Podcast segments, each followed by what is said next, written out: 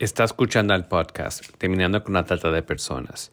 Este es el episodio 154, QuadNet, Red Global de Organizaciones Cristianas luchando contra la trata de personas.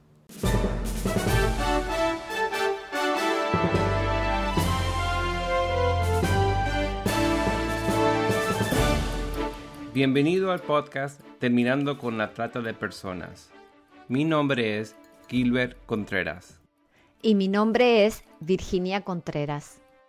A través de nuestros episodios, que se emitirán cada dos semanas, buscaremos empoderarlo a usted con herramientas para estudiar el asunto, ser una voz y hacer una diferencia para terminar con la trata de personas. En este episodio, Virginia dialoga con el sacerdote Luis Carlos Aguilar Bardilla, trabajando en Costa Rica junto a Quadnet, una red global de organizaciones cristianas que trabajan para combatir la trata de personas y ayudar a los sobrevivientes de esclavitud moderna. Escuchémoslos. Buenas tardes Luis, bienvenido a nuestro podcast Terminando con la Trata. En esta oportunidad queremos saber qué es CoatNet, quiénes la componen, cuándo surge y cuál es su misión.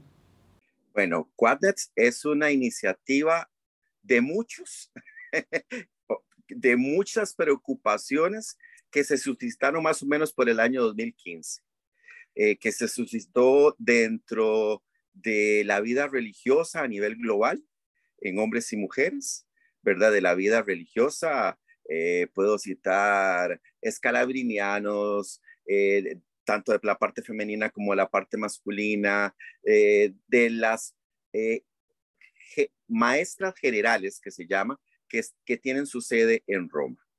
Y viendo eh, la situación a nivel global, eh, deciden juntarse también con otras iniciativas como son las de Caritas, eh, que son también iniciativas de organizaciones basadas en la fe, ¿verdad? para ir implementando ese ecumenismo. Entonces, Quatet, lo que quiere decir literalmente, ¿verdad? Es una red ecuménica de organizaciones que trabajan con las iglesias cristianas contra la trata y ayudando a las personas que han sido víctimas de trata. Esa iniciativa empieza primero a nivel europeo y se va extendiendo eh, a nivel de Asia, África, de todos los continentes.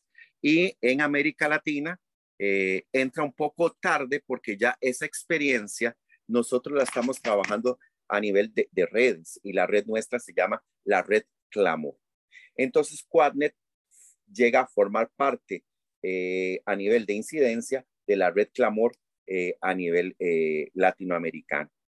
Esta red Clamor, nacida hace ocho años, ahora en el mes de septiembre tenemos nuestra segunda asamblea, ¿verdad? en donde nos juntamos todas las experiencias religiosas con apertura a trabajos con espíritu ecuménico que nos permite pues eh, trabajar muy fuertemente, ¿verdad? Pero sobre todo poder lograr frutos y visibilizar ese pueblo de Dios vulnerable que va caminando a través de América Latina.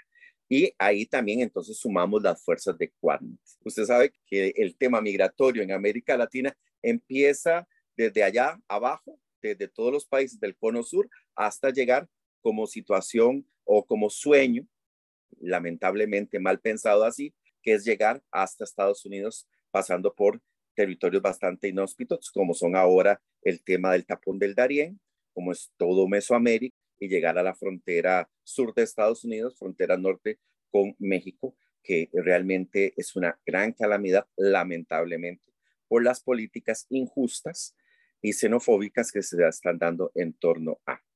Pero Quadnet aporta a nosotros una experiencia muy rica, que es el tema puntual para la cual nació, que es la trata y tráfico de seres humanos. Entonces, Quadnet maneja un tema muy importante que el Papa Francisco nos lo dice en la Fratelli Tutti, que es la dimensión profética de la incidencia.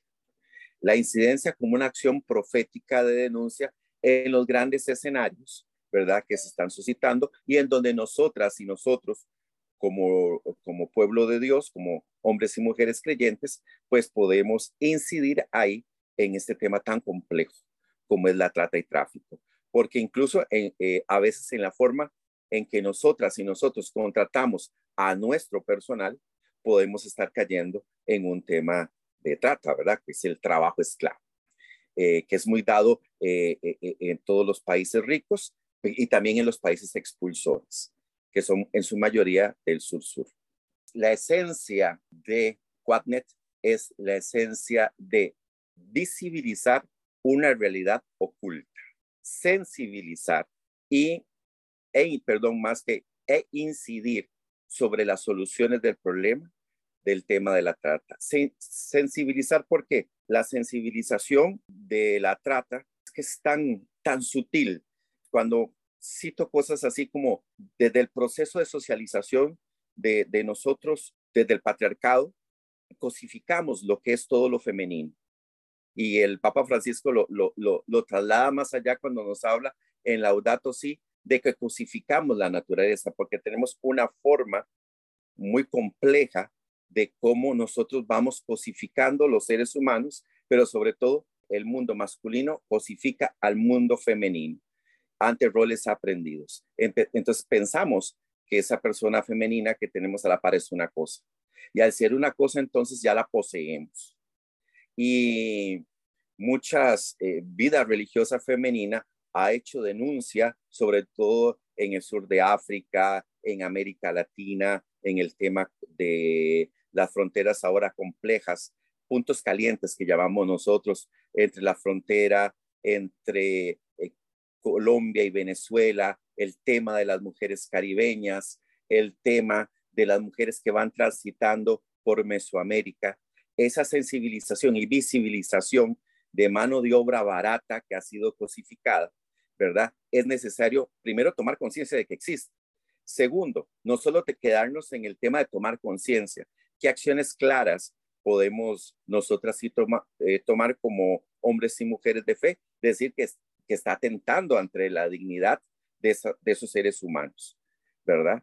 Eh, entonces, ¿cómo nosotros podemos ir construyendo, y este es el tercer punto de la incidencia, políticas e impactar a nivel de base, a nivel de Estado y a nivel internacional, cómo podemos impactar en políticas, eh, primero que restrinjan el tema de que los cuerpos son cosas, son mercancías, no, los cuerpos son templo del Espíritu de Dios y se protegen y se respetan y tienen dignidad vemos también cómo podemos ir dando paso a paso desde los verbos que nos regala el Papa Francisco eh, con el tema migratorio, que es acoger, promover, proteger e integrar. Como desde esa incidencia logramos, utilizando palabras de Pablo VI, cristificar a ese ser humano que ha sido vulnerabilizado. Esas son las tres esencias propias que tiene Quatnes y específicamente cuál es su rol en Costa Rica, cómo es eh, su trabajo en Costa Rica. Yo soy Luis Carlos Aguilar Vadilla, tengo 14 de trabajar en 15 exactamente, de trabajar en Caritas Costa Rica. De ahí de Caritas Costa Rica eh, trabajo para dos ejes de Caritas América Latina y el Caribe, que lo conocemos bajo las siglas del CELAC. Ahí trabajamos en el tema de equidad entre hombres y mujeres y el tema migratorio, pues un tema, ambos son temas transversales en todas las acciones pastorales que vamos realizando. De ahí nuestra conexión con Caritas Internacionales y de ahí Caritas Costa Rica junto con Caritas Brasil. Somos como los delegados por la región de América Latina y el Caribe para estar en Quanet. Quanet es una experiencia riquísima en el sentido de que algo, un, tema tan duro y tan particular pasa a ser un tema global. Un tema global y eso nos ha permitido entonces estar en dos escenarios importantes de incidencia. Uno es en, Bruselas, eh, en, la, en, la sede, en la sede de Naciones Unidas allá, y otro es en la sede de incidencia en Nueva York. En su perspectiva, hablando específicamente de Costa Rica, a veces eh, se habla de que hay países que son de origen, de tránsito o de destino de víctimas, y aunque hay generalidades, también hablamos de cuáles son los factores que pueden empujar o jalar, y esto dimensiona distintas modalidades de trata. ¿Qué es lo que usted observa en Costa Rica? Por el proceso histórico costarricense, nosotros siempre nos hemos caracterizado por ser un lugar de paso, paso para la migración, pero también somos receptores de la migración sur-sur, o sea, todo el, el, tema migratorio que se dio en el conflicto armado de los años 70, 80, la crisis económica de los 90 y ahora hablamos de desplazados climáticos, seguimos también siendo país, un país receptor de eh, personas de migrantes y de paso de aquellos que van desde el tapón del Darién. Ahí sumamos de cualquier nacionalidad, pues, Virginia, que se te pueda ocurrir. A veces uno dice, ¿cómo hay nepalís o, gente de Camboya eh, transitando por esta tierra, verdad? Hasta llegar al, norte.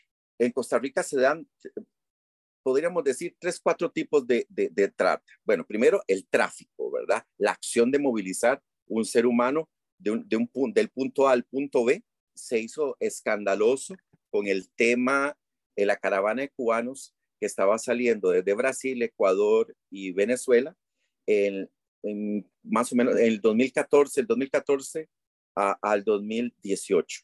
Ahí fue grande y ahí se destapa una realidad ya latente, pero que se logra eh, visibilizar eh, a niveles ya políticos también y de acciones concretas eh, de trabajo esclavo, con el tema de los monocultivos, el trabajo de explotación sexual, el tema también de menores y el tema de trasplante de órganos. Esas son como cuatro realidades bien, bien solapadas, no solo con, con, población extranjera, sino también con población nacional. Para hacer una acción, por ejemplo, varias que se hizo en los últimos años, para hacer, decimos en términos costarricenses, una redada, ¿verdad? Tenés que hacerla el mismo día, a la misma hora y en tiempo real en Panamá, Costa Rica y El Salvador, porque es un puente ese de, tránsito importantísimo con la trata y tráfico de seres humanos. Yo que trabajo en la zona pacífica, en estos famosos escenarios eh, nocturnos de turismo, usted puede encontrar mujeres en contexto de prostitución de República Dominicana, rusas, rumanas, venezolanas, nicaragüenses, hondureñas y de todas las edades. Y volvemos a otro tema importante que es el que estamos trabajando fuertemente aquí, por lo menos en la zona costarricense, es el tema de la educación y sensibilización en el tema de trata. Porque los, eh, el empleado público, o sea, el Estado, los, los, los mandos medios y bajos, tienen desconocimiento de cómo se aplica la legislación a nivel eh, nacional. Y además, descubrir o que una persona que está en situación de trata eh, tome conciencia de que está en una situación de trata, es bastante complejo. Ya llega demasiado deteriorada esa persona cuando se da cuenta que ha estado 20, 30 años en situación, en esta situación de vulnerabilidad. ¿Qué vulnerabiliza eh, no solo en Costa Rica, sino en toda la región a nivel planetario? El tema de la pobreza y la pobreza extrema. La corrupción de los estados, el cambio climático, es un factor nuevo que estamos descubriendo de cómo, eh, por ejemplo, el, corredor seco que empieza desde México y termina en Panamá, va afectando por desplazamiento climático a las poblaciones y las pone en alto riesgo. Eh, aquí el consumo, eh, el consumo de pornografía infantil por estudios hechos ya por organismos especializados en el tema, el tema de consumo de niños y niñas en vulnerabilidad de prostitución, pues es, muy alto. Y hay una cosa complicada y, a veces siente uno cae mal cuando dice, y no podemos negar, que Costa Rica también se vende como destino turístico sexual. Que si, que si me oyen los hermanos y hermanas de, de la pastoral del turismo, dice que el turismo no es sexual, sí, pero hay un espacio, vulnerabiliza a las comunidades, sobre todo en los turismos masivos que se están dando en el litoral pacífico, por ejemplo, donde yo trabajo, que, que es una realidad que está ahí. Ves niños y adolescentes en las calles, altas horas de la noche, vendiendo sus cuerpos por pobreza. ¿Qué rol pueden tener las personas de fe y las comunidades de fe en esta lucha? ¿qué le daría como consejo? Cuatro cosas importantes. Primero, este tipo de espacio que nos ayuda a escuchar y visibilizar una realidad. Son pocos los espacios que tenemos nosotros para eh, divulgar esta realidad. Por eso es tan importante ahora el 30 que celebrábamos el tema de la lucha contra la trata y nos organizamos toda una semana, pero no nos podemos quedar nada más en el día o la semana de sensibilización, sino que es un trabajo cotidiano, que es un trabajo de fe.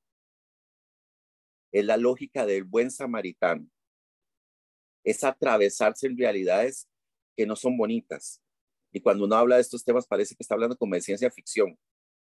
Yo tengo mi única sobrina que tengo de, de, 12, 13 años y, y yo, Dios mío, protégela, que la sangre de Cristo la proteja, que le dé el sentido común, ¿verdad? Para saber leer lo que está viendo en redes sociales, en esos nuevos mundos y en esas nuevas tribus juveniles que se dan, cómo conocerlas y cómo ir decodificando y también deconstruyéndonos nosotros desde la fe, ¿verdad? Para hacer y tener esa sensibilidad samaritana. Informarse sobre el tema. E, en las páginas de, de, la Conferencia Latinoamericana de Religiosos y Religiosas, en la CLAR, en APNUR, que tenemos buenas alianzas con ellos, en, en, en, en la OIM, que trabajamos en red con ellos, eh, con FAPNET. todo, lo que es, lo, todo lo que brilla no es oro. Y es que cuando te van a traficar, y las historias lo dicen y las estadísticas lo dicen, siempre al principio es un mundo maravilloso, desde tus necesidades, desde tus carencias. Tengo aquí el ejemplo de una, de una chica jovencita de 21 años, venezolana, que le dijeron en Caracas, eh, va a ser modelo en Italia y terminó prostituida en un lugar en el Pacífico, eh, muy turístico en, en Costa Rica. Y ella me decía, padre, pero es que yo salí con un sueño ser modelo y terminé acá. Y hay una historia también que fue la primera historia en el 2008, nunca se me olvida, porque yo desconocía del tema, cuando una organización de religiosas colombianas eh, que tienen una red muy grande en América Latina y en España, llegaba una chiquilla, decimos chiquilla nosotros a una adolescente, de 15 años que se estaba comiendo un helado en una heladería en Medellín y alguien la invitó a otro helado, la adolescente aceptó y despertó en Tokio. De Tokio pasó a Berlín. De Berlín ya desechada, eh, con una drogodependencia espantosa la cocaína y a otros estupefacientes, termina en Madrid. Ahí escapa ella y unas escapa y sale del lugar donde estaba eh, esclavizada y se mete a un convento y las hermanas con mucha sensibilidad creen la historia y hacen conexiones ya con, con el consulado de, de Bogotá y es ella ahora una activista en contra de la trata, pero son historias reales y son historias que pasan y pueden estar a la par tuya, Virginia, ahí en Los Ángeles, en California, aquí en Costa Rica, en cualquier parte del planeta. A mayor pobreza, mayor vulnerabilidad y a mayor vulnerabilidad hay gente que te desecha, como dice el Papa Francisco. Y a veces es eh, la pobreza, pero también en los, en los casos que ha mencionado y que vemos, muchas veces es en los jóvenes, es la explotación de los sueños. Eso de los sueños es un tema en el que nosotros, los adultos, pecamos, ¿verdad? ¿Pecamos en qué sentido? En que a veces vendemos o construimos en el inconsciente de nuestros jóvenes un ideal de sueño que está centrado meramente en el consumo. O sea, para que Virginia migrara de su tierra con su esposo hasta eh, California, ha pasado todo un recorrido que no es solo de sueños, también de dolores y que nunca los expresamos, pero que hay una fe que mueve y esa fe me transforma y el sueño termina a convertirse en realidad, pero desde principios eh, centrados en, e, e, en el aquí y el ahora, ¿verdad? Que no es solo el sueño que ves por la televisión. Todos quieren un iPhone, pero ¿cuántos tienen acceso al iPhone? Y en la adolescencia eso es un tema muy complejo para trabajar. Y que los adultos y los cuidadores, padres y madres de familia, eh, a veces eh, le dicen a usted, estudie para que tenga lo que yo no tuve. Pero lo que ustedes no tuvieron son aquellos que me formaron como unos seres de bien, ¿verdad? E, entonces es un tema bien complejo eso que estás diciendo, pero muy, muy atinado, sobre todo con una población tan vulnerable. Y ahora que estamos en la Jornada Mundial de la Juventud, que está arrancando en estos días, es uno de los temas de agenda de la, del itinerario formativo que se tiene, ¿verdad? Eh, hay que aprender a vivir con estilos de vida más sencillos, más desde la economía de Francisco y Claro, nos diría el magisterio nuevo de la iglesia. En este cierre quería también preguntarle, ¿ha podido ver la película eh, Sonido de Libertad, Sound of Freedom? La he visto comentarios y he visto eh, cortos, pero en Costa Rica se estrena eh, la próxima semana. Sí, la próxima semana se estrena en Costa Rica. Porque esa colación de lo que usted decía, de la importancia de dar visibilidad concientizar, tener estas conversaciones también dentro del núcleo familiar, porque el caso es un caso verídico, no le voy a eh, decir todo el caso para que pueda ver la película, pero el caso es que precisamente esta niña que tiene talento musical le dice a su papá, ay, me ofrecieron poder ir a una audición para un concurso y su papá muy inocentemente, no teniendo, eh, digamos, los, las herramientas para poder entender cómo es la dinámica de captación, lleva a sus niños a este departamento donde va a ser el casting y los deja solos. Y por supuesto, cuando él regresa a tal hora, estos chicos ya han desaparecido y ya han sido trasladados a otro país. Entonces, qué importante que es en esto de decimos, bueno, ¿qué puede hacer las personas? ¿Cómo podemos tener estas charlas en nuestras familias, en nuestras comunidades de fe? de darles estas herramientas, de poder entender cuáles son las metodologías de captación, realmente para entender ¿no? que es todo también un sistema delictivo está armado con ciertas pautas que se repiten globalmente. Lamentablemente son más organizados, por eso se le dice crimen organizado que, que nosotras y nosotros como comunidades de fe, incluso eh, como tejido social familiar, ¿verdad? Que está muy vulnerabilizado hoy por hoy por el, por el tema de horarios de trabajo, por el tema de, explotación laboral, todo lo que usted quiera ponerle, pero eh, hemos desechado un núcleo importante que es el núcleo de cuido. Y ese núcleo de cuido es el primero que tiene que cuidar y bien cuidar eh, en el sentido de estar informado con esto. Porque vos estás citando este de los talentos musicales, pero yo hoy por hoy me cuestiono montones cuando de una forma u otra se está legitimando la compra de seres humanos cuando usted oye, venta, vendemos a Messi, vendemos a Cristiano Ronaldo, eh, tal club compra, compra al fulano, a la fulanita, porque juega muy bien básquetbol, lo que sea. Yo me quedo impresionado por el lenguaje. y, así por eso un pequeño ejemplo que creo que es una realidad colombiana, donde está centrado el guion de la película, pero también se da en todas las escuelas de fútbol pensando que todos van a llegar a ser Messi, pensando que todos van a llegar a ser Cristiano Ronaldo, pero no por una cuestión de que yo quiero cumplir mi sueño, no, simple y sencillamente porque yo voy a tener más dinero y entonces se trazabiliza ahí y se transversaliza ahí el tema del, mercado y del consumo. Entonces ahí es donde vos y yo pasamos a ser, no, ni Luis Carlos ni Virginia, pasamos a ser consumo nos cosificaron. Y entonces ya empezás a valer por tu córnea, ya empezás a valer por tu corazón, tus riñones y qué más puedo en el tráfico de órganos, ¿verdad? Porque es un todo, nos destazan como seres humanos. Cuando ya vos no das eh, a nivel de explotación laboral, entonces vemos a ver cómo seguimos eh, en, ese, eh, en ese ritual macabro, ¿verdad? Decir, ah, bueno, pero puedo comprar tu riñón, puedo comprar tu corazón, lo que sea. Tus córneas, lo que sea. Quiero cerrar con una historia trágica también, pero eso, nos sensibiliza. Un matrimonio joven en Cobán, eh, actualmente uno, el, esposo, eh, trabaja eh, como asesor nuestro en el tema de economía solidaria. hace unos, creo que fue eso, fue en el 2010, hace 13 años. Ellos se compraron un carrito, ¿verdad? Nuevo, sacadito de agencia. recién habían parido un bebé y los asaltan.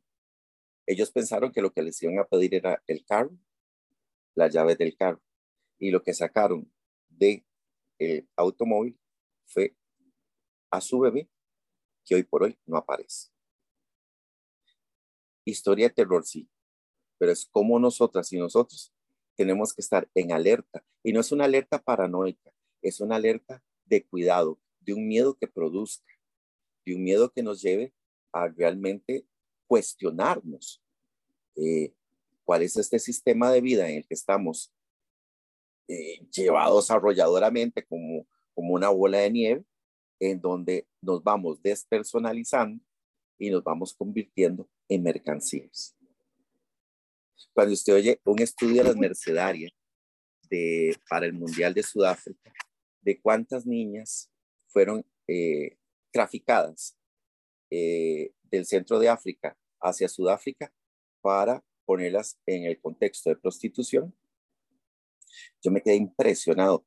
Eh, más o menos dos millones de niñas fueron movilizadas hasta Sudáfrica. Y eso, eso es la, que la, la mitad de la población de Costa Rica. Somos cuatro millones y resto. Dos millones. Y ahí está el dato, lo tienen las hermanas mercedarias que trabajan en, esto, en este tema de trata y tráfico en, en, en, en África. Eh, ¿Cuántos niños y niñas están bajo el nivel de pobreza con hambre en Costa Rica? Un 22%. Eso es mucho decir en un país tan pequeñito y que, que nos creemos que tenemos un, un desarrollo económico muy bueno. Pero entonces, ese 22% de niños y niñas en situación de hambre son personas potencialmente llevadas a ser traficadas, ¿verdad? Y, y no sabemos dónde van a terminar. Yo creo que el Espíritu de Dios está suscitando y está, nos está ayudando a tomar conciencia, como el ejemplo de esta película, como la red Quadnet, como la red sinodal en torno en América Latina, que es la tierra que amamos y queremos eh, con todo el corazón, con la red Clamor, con la cooperación de redes sur-sur, porque hay una especie de, red parecida a la red Clamor eh, y Quadnet en África. Entonces compartimos experiencias eh, exitosas, eh, sistematizar las experiencias que estamos haciendo y que han sido exitosas en el sentido de que han ayudado a, sacar dos, tres personas de, de, este contexto y de este escenario tan terrible como es el de la trata y tráfico. Muchísimas gracias por esta entrevista, por este tiempo. Un placer, un gusto. Ojalá que podamos hacer otro podcast después de que tengamos la asamblea de la Red Clamor y también de que ahora va a haber una reorganización de Quadnet, ¿verdad? Eh, para ir contando esas experiencias eh, no solo eh, de habla hispana, sino integrar también un poco el portoñol que están haciendo por allá, ¿verdad? En Brasil, qué se está haciendo también en Mozambique, hay un trabajo muy fuerte, eh, en la India, eh, en, la, eh, en, todos los países de, de Asia que están surgiendo económicamente, como son ahora Vietnam, Camboya, Filipinas, etcétera, etcétera, un trabajo fuerte que está haciendo tanto Talita Kun como Quadnet, como la Red Clamor. Y gracias por este espacio. Únase a nosotros en la lucha contra la trata de personas y le daremos herramientas que necesita para marcar la diferencia en su comunidad. Visite nuestra página web terminando con la trata.org.